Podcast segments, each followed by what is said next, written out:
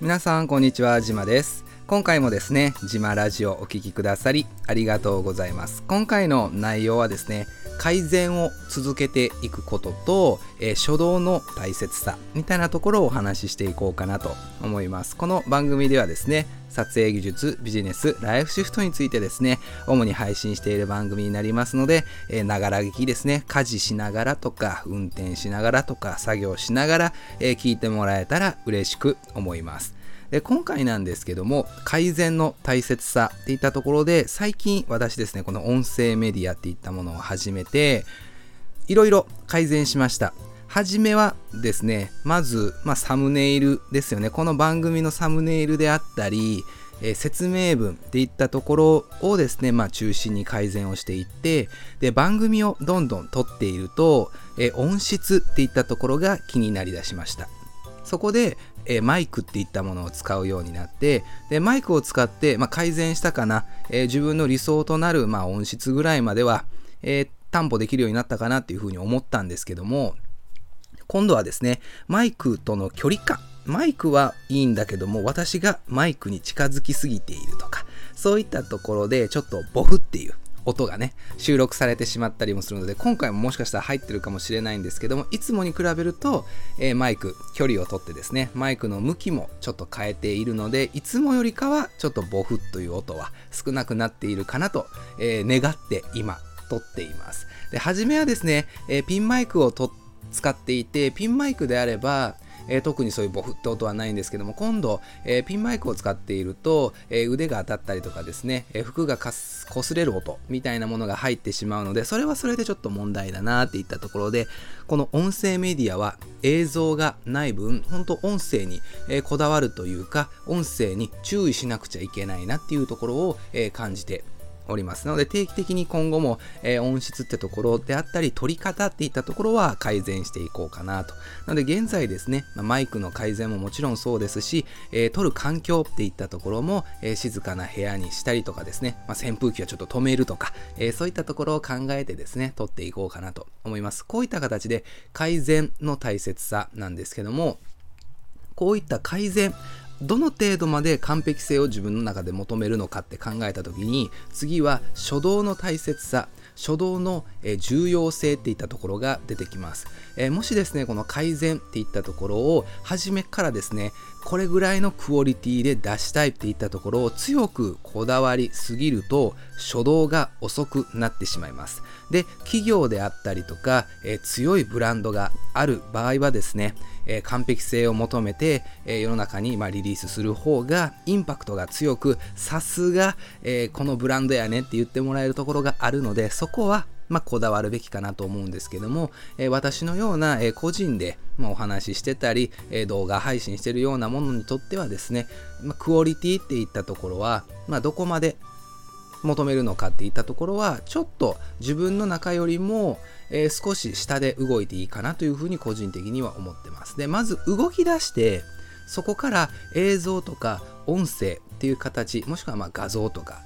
文字とかですよね。こういった形で残っていくことによって自分でさらにあここはちょっとさすがに直さないといけないなっていうのが、まあ、見える化してくる鮮明に見えるっていったところがあってそこから改善をしていく。なのでまず初動で動き出してから改善。で改善をしてからもう一度見直して次また別のところが気になってくるんですよね。一つ解決したら次の気になってくるところが出てくるので次はそれを改善。それを繰り返していくことでクオリティがどんどん上がっていくという考え方も十分ありかなと。で最最近はですね昔に比べても本当いろんなまあ、情報っていったものであったり物事っていったものの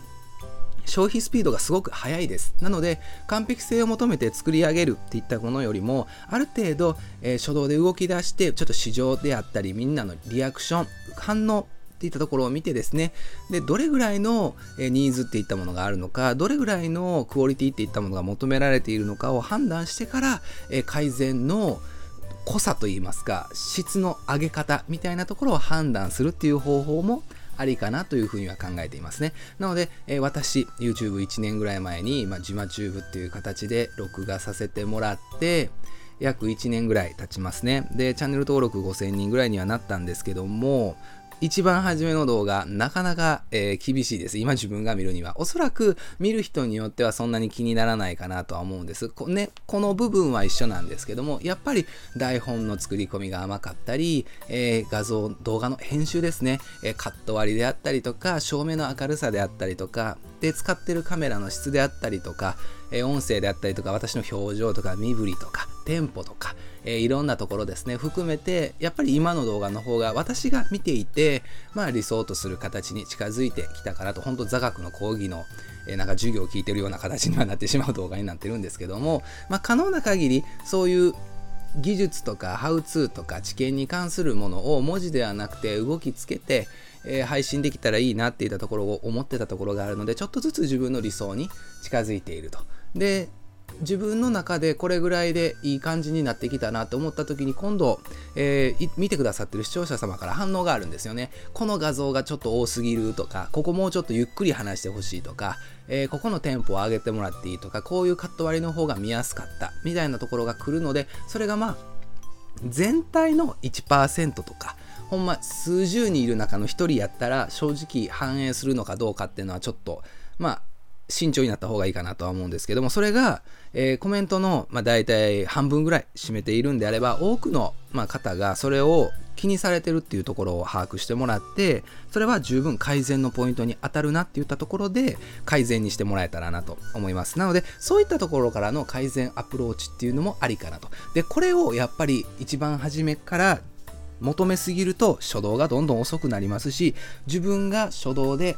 動き出した時に完璧やって思って作り込んでも意外と市場ニーズからはそこそこまで作り込まんでよかったとかいやここまでいろんなこと作り込んでるけどここ全然ダメやんみたいなところがあったりもするのでそういったところの、まあ、ズレっていったものをあんまり初めから作らないように、えー、初動でまず動き出すっていうのは大切かなと思います。なので私は最近ですね、その動画であったり、音声メディアでの改善はもちろんのこと、作業環境ですよね。キーボードとかマウスとかモニターとか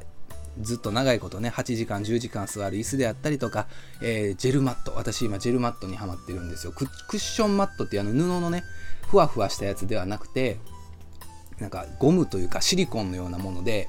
卵を上に置いて自分人が上から座っても卵割れへんみたいなよく通販でやってるあの外国人が来てわーおすごいみたいなやつです。あれめっちゃ気に入ってます。であれを使ってるとね腰への負担も楽なんでそういった作業環境っていったところも、え多く改善していってます。本当ね大学生さんであればノートパソコンタイピングしやすいノートにするであったりとか画面大きい、えノートパソコンとか外部モニターつなげる環境にするとか、えボールペンこだわるとか、えノートにこだわるとかで社会人の方であったら、まあ、靴にこだわるとかネクタイにこだわるとか、えー、ビジネスバッグにこだわるとか、えー、資料作りのスピードであったりとか質とかクライアント様に求められている内容にこだわるとかいろんなところですね、まあ、動かしながら改善を図っていくっていったところが大切になるかなと思いますのでぜひですね初動と改善のサイクルっていったところからの視点で、えー、あんまりですね完璧主義になりすぎず、え雑になりすぎずえー、ほどほどに楽しんで行動っていったものを積み上げていってもらえたらなというふうに思います。この番組ではですね、撮影技術、ビジネス、ライフシフトについて主に配信していきます。えー、ジマラジオって言います。えー、私、えー、パーソナリティのジマと申しますので、また今後もね、定期的に配信していきますので、ぜひ、えー、聞いてもらえたら嬉しく思います。では、素敵な一日お過ごしくださいね。またね